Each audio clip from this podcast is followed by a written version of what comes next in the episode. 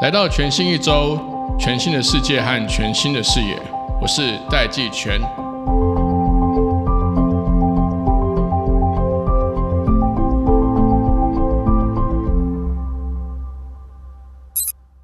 Hello，大家好，欢迎回到全新一周，我是主持人戴季全。我们今天邀请到 DevCore 戴夫寇尔执行长 Alan，翁执行长，大家都还是叫 Alan，对不对？对，没错。你们现在公司有多少人？都可以讲吗？这机密吗？哎，这个不是机密，我们现在在二十几位，二十几位。对，因为 Alan 其实好像刚出道的时候我们就认识了嘛。对，其实蛮久以前的，很久以前认识。对，其实我个人虽然觉得台湾好像在地理位置上面或者是人口数上面，它是个小国，但我一直认为台湾有机会在网络的世界里面变成一个大国。那这几年的发展，当然，呃，数位转型一直持续在进行嘛。然后，治安当然从早期的防毒软体的概念，一直到整体的这个治安防护的一个比较完整的概念，一直到现在，呃，像 DevCore 这样子的一个新创公司，发展的速度很快，然后拿出成绩也非常非常好。所以今天特别邀请这个老朋友 Alan，想要来跟全新一周的这个听众朋友跟观众朋友来聊一下最热门的网络战。哦，因为台湾其实真的能谈网络战的人实在是不多。其实。美国国防部啊，他已经正式定义，把网络战定义为第五种作战形式。它的前四种呢是陆海空以及太空战，第五种是这第五种作战形式。那我我这一阵子，我其实长期以来一直都呼吁政府要去正式在台湾成立第四军种的这样的概念。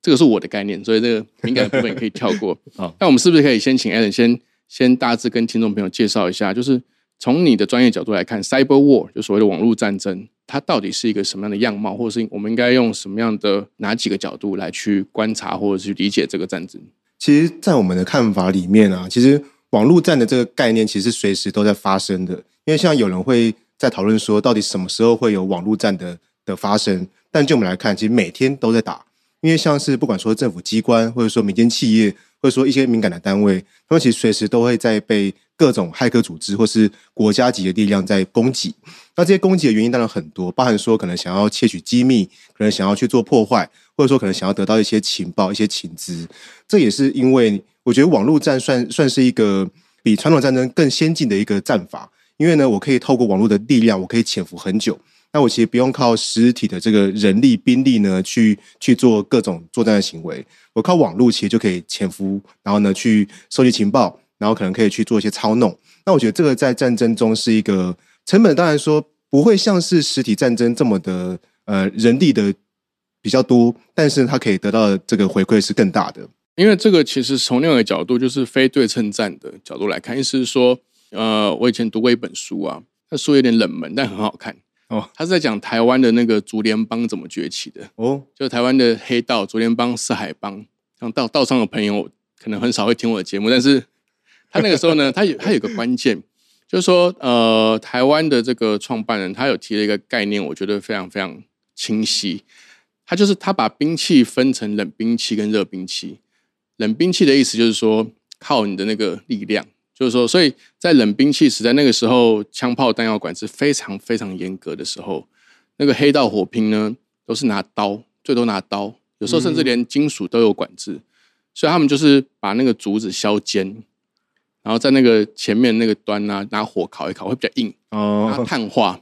会比较硬，所以以前当老大的人，在冷兵器的时代能够当老大的。就是一个可以打十个的这种，嗯，他就当老大，就有人去追随。后来开始会有一些什么土制手榴弹啊、土豆啦，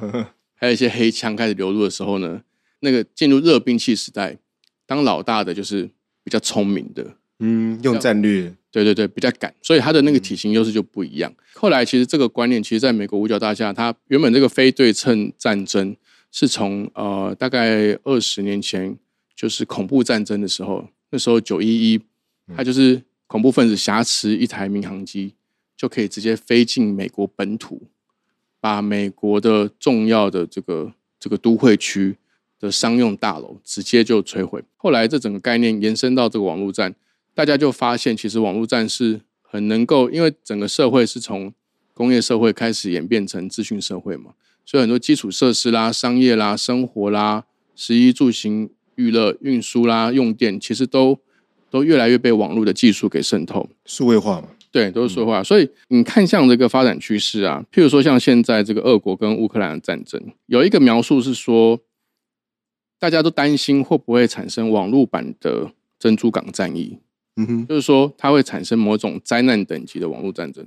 如果发生灾难等级的网络战争啊，这我这我要跟 Alan 请教，是说从你的定义，网络战怎样算赢，怎样算输？就是说，它因为我们现在其实都都感觉好像风雨欲来，对，没错，就是好像好像一直有什么事情在发生。譬如说，像去年前年，其实大家都时有耳闻，有很多科技大厂就被就被骇客勒索。对，就你的精确定义或想象来看，当发生什么样的事情的时候，呃，我们会把它称之为这是网络灾难等级的网络战争。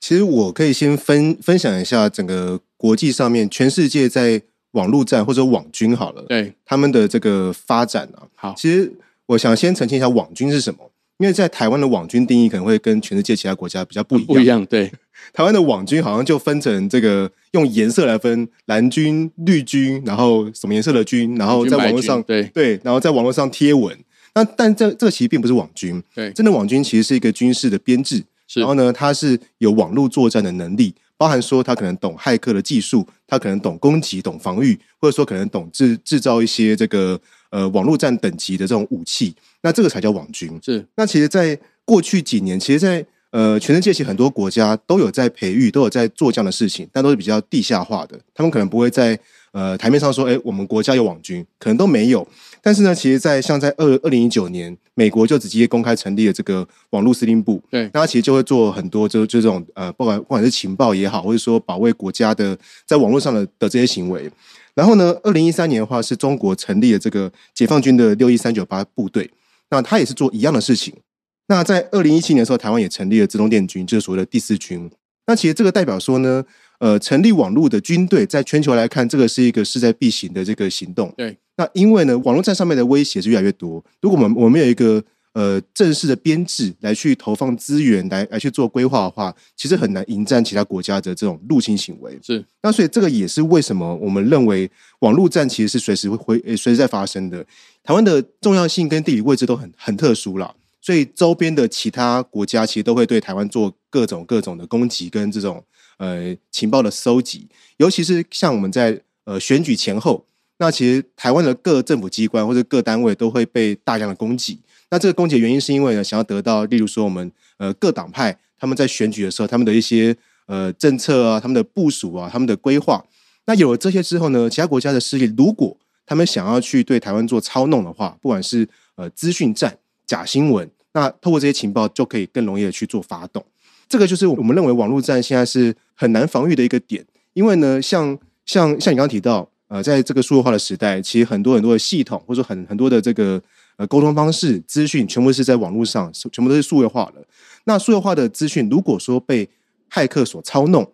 被篡改，那其实这个影响是非常非常的严重。而且呢，民众其实是没办法分辨，说我今天得到的资讯可能是假的，或者说我今天的这个呃，我今天的权益，我今天的数位数位资产，我今天数位身份被窃取，这是很难很难知道的。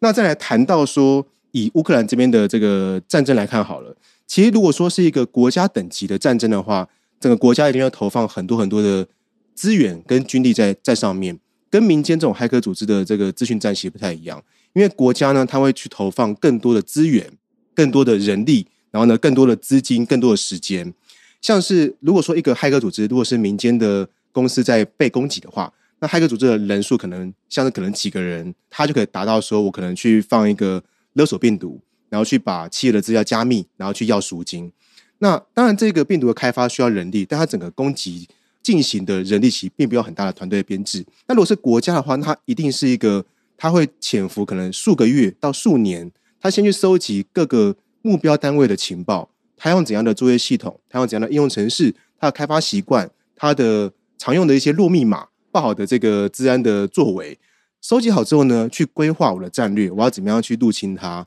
我要潜伏多久？直到我为了要得到这个敏感的情报，一举拿下，然后我们就可能可以撤退。可能在十年前，我们自然谈到谈到的是这个，可能网站被害，首页被改，或者是说可能有人炫耀说啊，我害进你的网站。但现在可能很少看到这样的行为，对，要么是说我可能默默的资料被偷走，然后呢在暗网上面被贩售；要么是我的资料可能被锁定了、被加密了，然后被要赎金。所以这个是因为现现在可能包含说数字货币啊这种加密货币的这个盛行，让黑色产业他们要去赚钱的方式变得更容易了。我今天把你的资料加密之后，我直接透过这种数字货币方式就可以得到钱，就会让这个这这个产业的犯罪行为更猖獗，那也会让网络战的这种各种手法会更多。哎，那我岔提问一下，你你自己平常会上暗网吗？其实会去看一下，因为暗网上面其实有些情报呢是蛮有趣的。我们现在上暗网是不是最好有一个设备或者是身份的准备？通常我们会希望啦，因为暗网上面其实就是一个呃比较不受控的各种网站，那有可能会有恶意程式，有可能会有病毒，或者说有可能会有很多的诈骗，那这些风险都是要自己承担的。那当然，为了要避免到说你可能呃点到了某些可能骇客所建制的网站，对，那就中毒，所以可能你用虚拟电脑，用这种 VM 的环境，或者用独立的电脑比较好，对不对？会比较安全一些。我已经很久没上暗网，但我觉得那边好像很多事情在发生。以前我在大学的时候上暗网都没什么啊，那就去看看有什么光怪陆离的东西啊。是没错，但但其实现在就像你刚刚讲，那整个整个黑色经济啊、黑色科技啊，其实暗网就变成是一个重要的主场域。那那我拉回来提，就是你刚刚讲，譬如说民间的骇客，或者是那种规模比较小的骇客，他可能编制就是几个人，那他的目标也许就只是财务上面的勒索，那其实就是一般。黑道的商业模式啊，就是它其实就是网络上也会有这些行为，对，他就是去跟企业啦，去跟个人啊，去勒索，只是说他勒索的方式可能就是你的照片啊，你的公司营运的资料。那如果是比较国家等级的，你刚刚也提到说，他会比较有资源、有系统的，会根据他的战争目标来去做设定，来去做攻击。我我想再进一步问是说，呃，所谓的国家的战争目标是不是包含像攻击像电信啊、能源啊？金融、交通，甚至这个水，或是防灾这种这种系统，对，那这个其实到目前为止，大家都还是只有听说或者是可以想象而已，都还没有实际发生。如果它发生的时候，它就在你看来，现在的技术的这个，不管这些骇客或国家级的网军，他们的攻击能力是真的能够有办法去瘫痪某一个国家的这些基础设施吗？嗯，那如果瘫痪的话，会发生什么事情？其实这个还蛮有蛮有趣的。我在以前一些演讲有提到，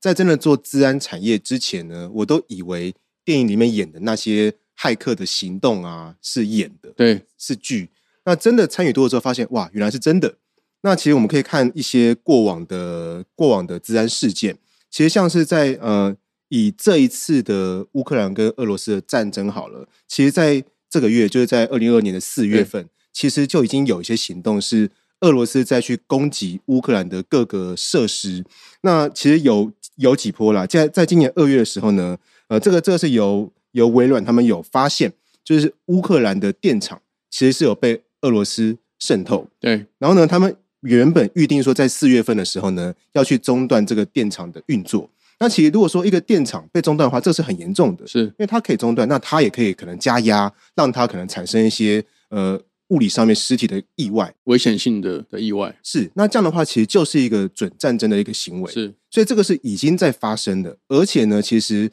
网军骇客们是有能力做到。那这个也是因为呢，可能在传统这种基础建设的这种呃伺服器上面呢，他们的防御其实很有很有限的。像这种在 OT 的环境，那在工业控制的环境里面，它治安的监控或者说可能防御的设备、防御的机制。都没有像在 IT 的环境这么的健全。对，那这个他们要如果说被入侵的、被攻击，他们要监控就会更困难。嗯，那如果说，譬如说像现在有一股新的浪潮，是说几乎全世界，尤其是亚洲的工厂都在智慧化，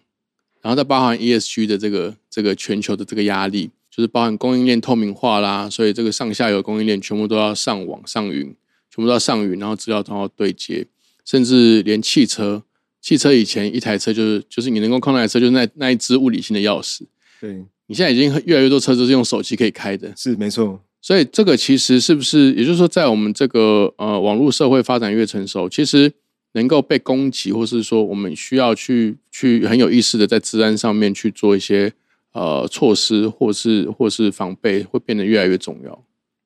对，其实像是刚刚谈到汽车啦，这个也是治安圈。很感兴趣的一个议题。对，因为在呃现现在有越来越多的智慧车辆，可能靠云端它就可以解锁，它可以知道车子的定位。但如果说这些机制被攻击者接管的话，那这个就很严重。举例来说，像过去就有一些车款呢，它可能是可以让这个呃让操控失控的，它可以加速，对或它可以把车门锁起来，对或者它可以做任何事情。那这样的话，其实就真的也会发生生命上面的一些威胁。所以说，我们在做各种各种系统，我们科技在做进步的时候，各种数位化的过程中，我们认为都要把治安的考量是在最核心。那这就所谓的 security by design。我们嗯，在设计阶段就把治安考虑在里面的话，那自然就不会有这么多治安的呃在后天想要去做补强的事情。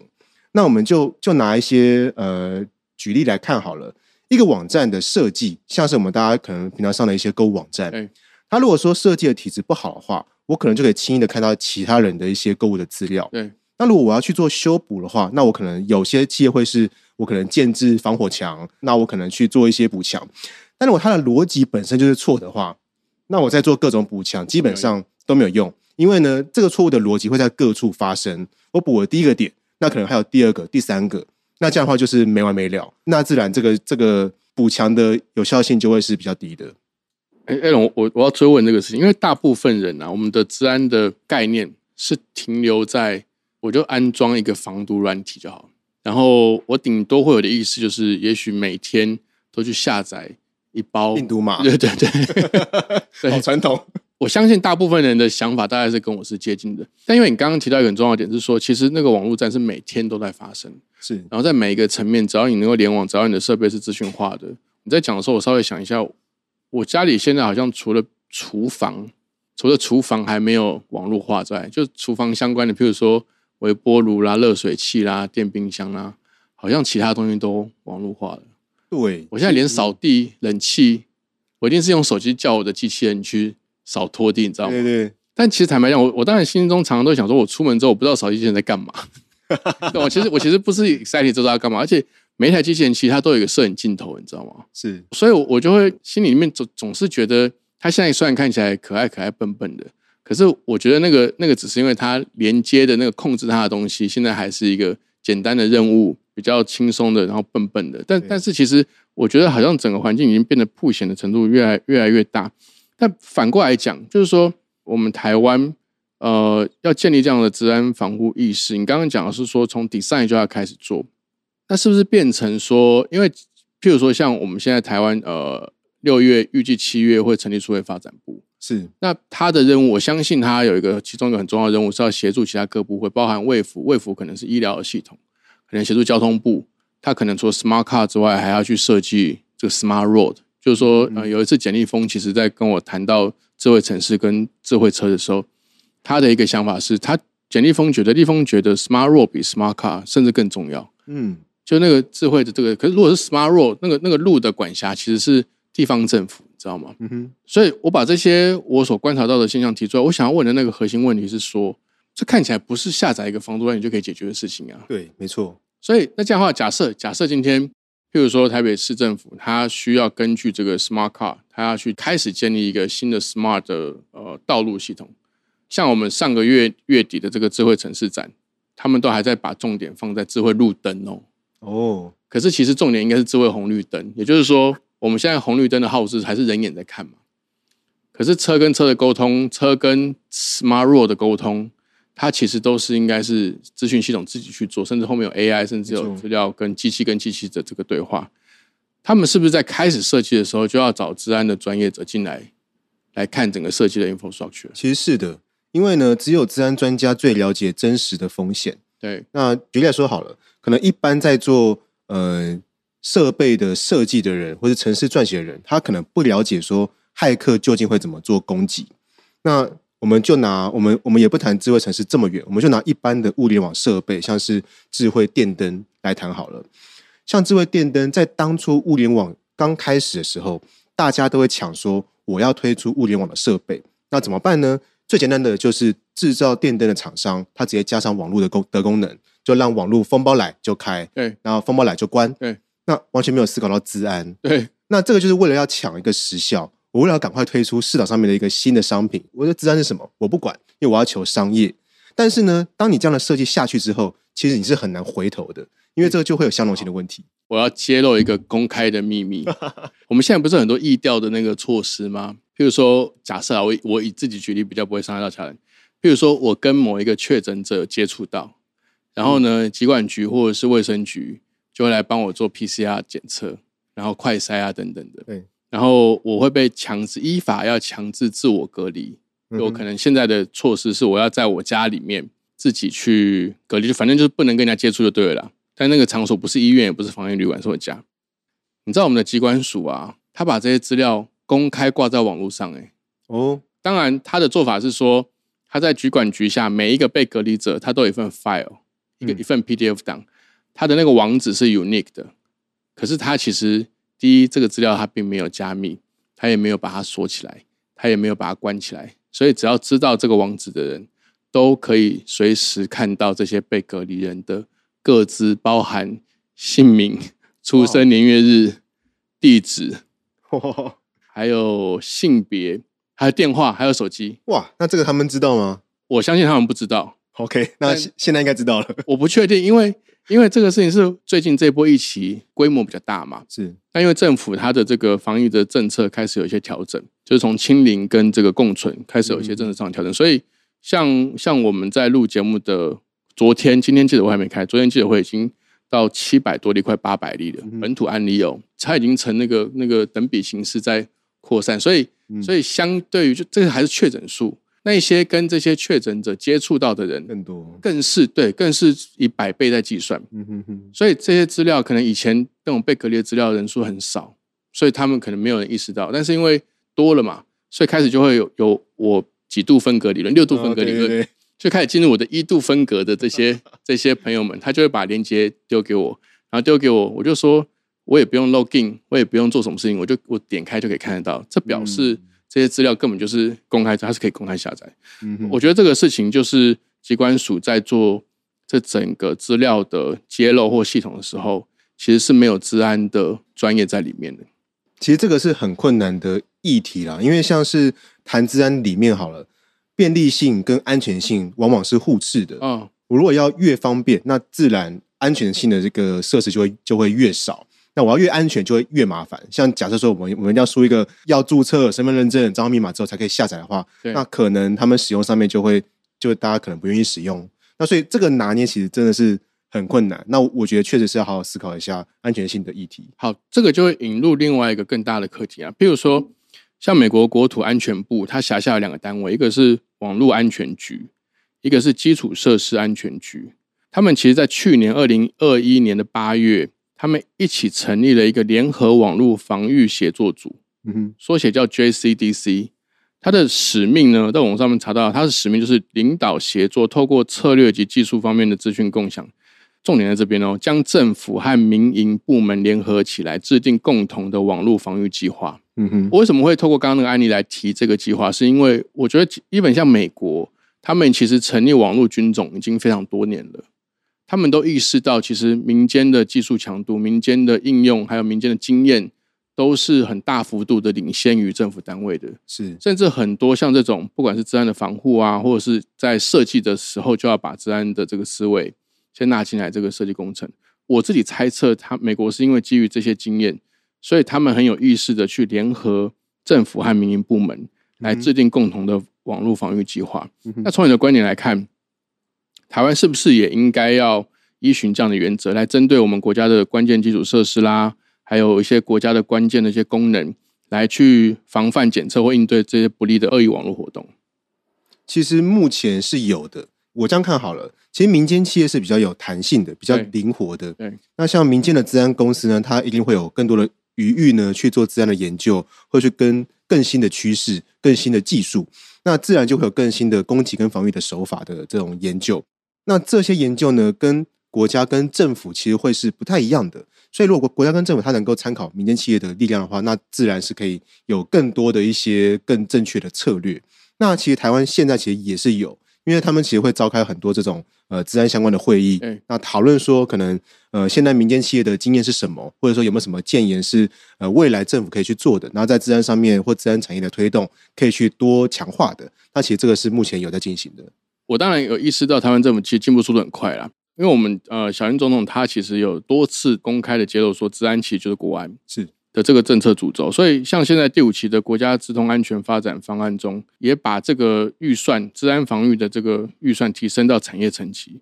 可是其实台湾大部分的企业都是把治安的投入当成成本支出，嗯哼，他在会计项目上就支出，他不会说我今天有一个治安的投资，它就变资产，没错。你知道吗？但那这个在产业上面，你觉得这个观念会需要做什么样的调整吗？其实当然是需要调整了。我觉得这算是一个潜移默化的过程。其实可以谈一下，在十年前，因为我们公司大概成立十年，对，在十年前，大家在看治安的时候，就会是哎，这个是一个多余的事情，就我今天应该不会轮到我吧，应该不会发生吧，常常会有这种心态，对，所以我可能就没有说我现在一定要做。但后来过了几年之后，有一家公司，他们是做设备的，他们来找找我们做治安的检测，找我们就用攻击方的角度去做攻击。那我们问他说为什么？因为我们都会习惯说要了解一下客户为为什么会想要采用我们的服务嘛。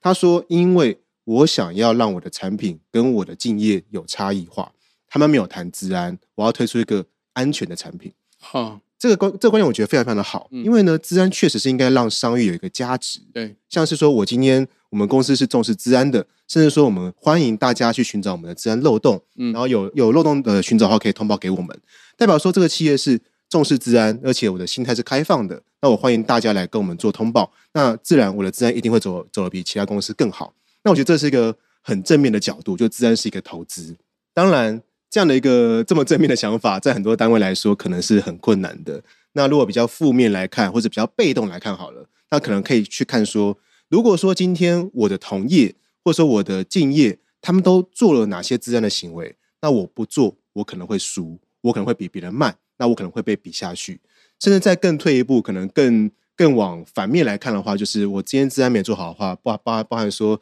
治安法或是各资法，我如果今天发生治安事件，我有损失的话，那我是不是要赔偿？这个赔偿可能会是一个天价。那比起来，那我治安的投资其实算是少的，那我就应该可以投入更多资源在治安上面。所以，这个治安的投资，它会越来越接近是一个保险的概念。